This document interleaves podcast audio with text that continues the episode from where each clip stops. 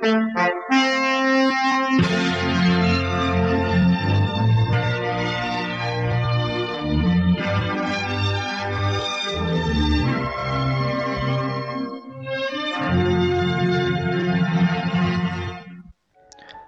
大家好，我是哈迪哥哥，很高兴我们又相见喽。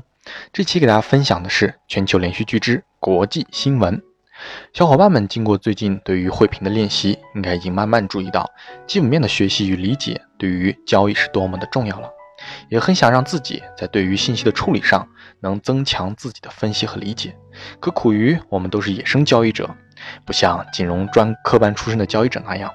对于具有专业数据清晰的基础认知，所以也导致了野生交易者在一开始接收到的信息消息很难对其做出较多的反应和意识，这就导致了从基本面学习分析价格走势的难度，也就无法得知市场对于价格的看法是如何产生的，又如何做出预期的。但这并不能说明野生交易者就没有走向专业的可能，因为对于专业的定义。并不是说我记住多少金融公式、专业名词、术语等等，就像金融百科全书里的知识，全掌握就叫专业的话，那现在的计算机比任何一个专家都更专业了，不是吗？所以说这些知识只是用来帮助你更好的呈现金融行为的，但对于行为的理解与相互之间影响的变化，在金融学里是没有标准答案的，因为所研究的对象。是有自我意识行为的有机生命体，存在太多的差异性和变数，所以对于这方面有着深入研究的人，才是体现专业水平的表现。所以，野生交易者与科班出身的交易者，只是存在时间上基础知识积累的多少这一方面的差别而已。对于市场的研究和自我修行的这方面，我们都是在同一起跑线上的。再言之，现在对于知识的获取真的是唾手可得，请大家善于使用你身边的工具来帮助你吧。好，下面我就分享一下我对于信息分析的一些小经验，希望能给大家一些借鉴与帮助。首先说到信息，我会把它分为三类。第一类，官方正式发布的，代表着以最大群体为单位的立场所做出的决定和公认的事件，消息可靠。不会轻易被推翻，影响周期较长。第二类，学术界分析探讨的报道，以权威专业的姿态，多角度、多立场，集中众多视野来对同一件事情的解读，信息量大，考虑点众多，对于市场预期性、主观偏好起到了主导和助推性的作用。但变数频繁，长期出现结论相互矛盾的情况，立场容易。向资本站队，成为幕后盈利的或者是利益群体的那张嘴。第三类，互联网、公众号、自媒体类的个人新媒体形式的言论推广，鱼龙混杂，观点犀利，标题醒目，实时推送更新，方便快捷，并且涉猎广泛，观点意图清晰明显。个性鲜明，为了博取关注，常常以夸大、幽默、讽刺的形式讨好读者，给其带来愉悦感；以鲜活生动的表达方式，让读者对于讯息有着最直观的感受和理解。但由于主观价值的植入，思维逻辑容易被绑架，转而成为逻辑的俘虏，丧失自主意识。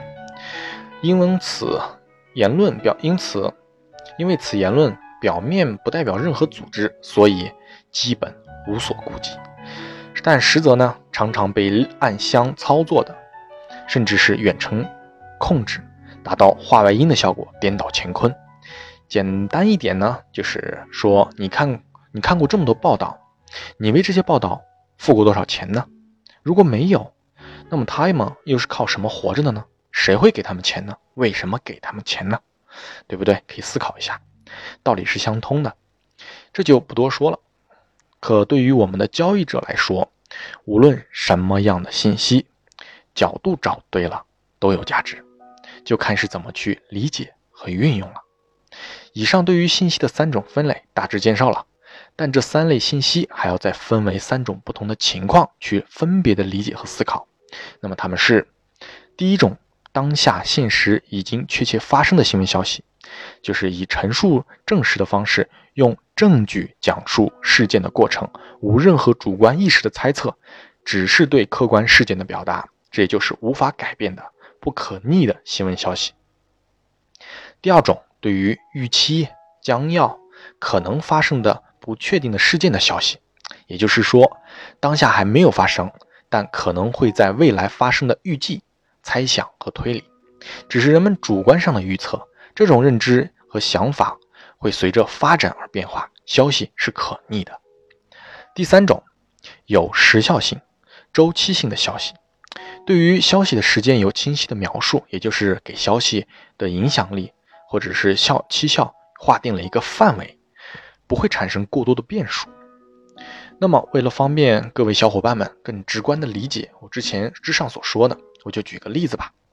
比如，美国官方现在发布消息说，近期将要在太平洋、日本海域附近举行为期三十天的军事演习，这就是属于第一类新闻，官方发布的，虽然还没有发生。但可靠性高，变数不大，并且标明其时效性。消息一出，这时专家就会开始研讨了，会说加剧地缘紧张啊，影响海外贸易，容易诱发地缘冲突，造成恐慌。这就属于第二类学术研讨报告，聚焦助推新闻的舆论方向。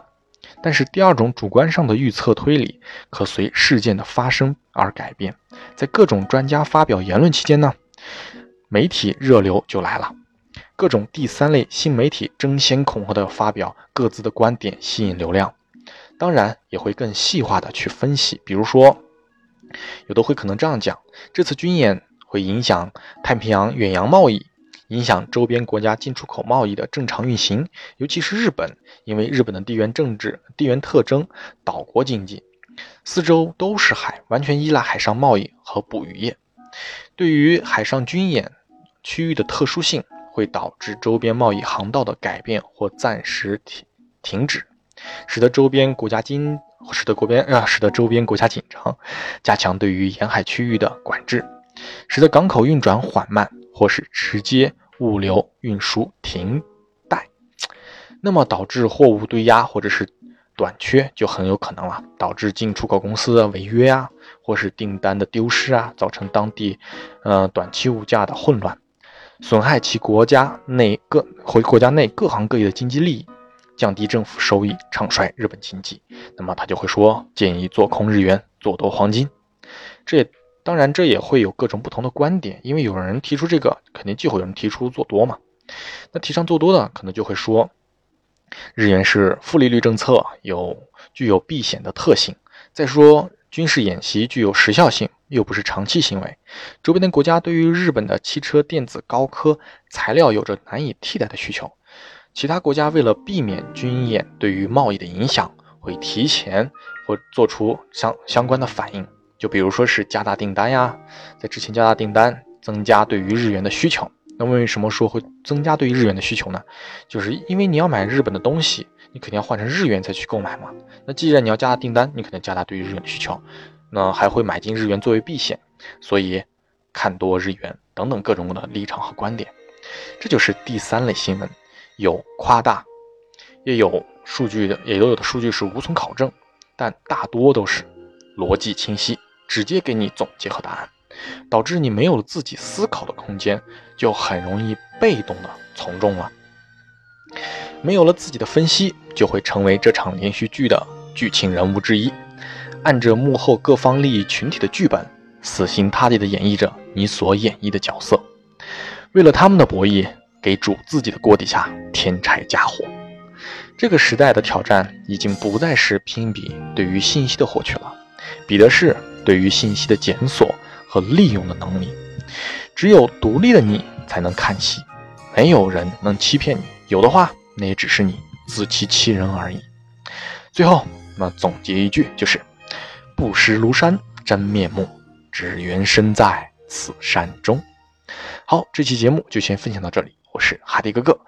那么我们就下期再见喽。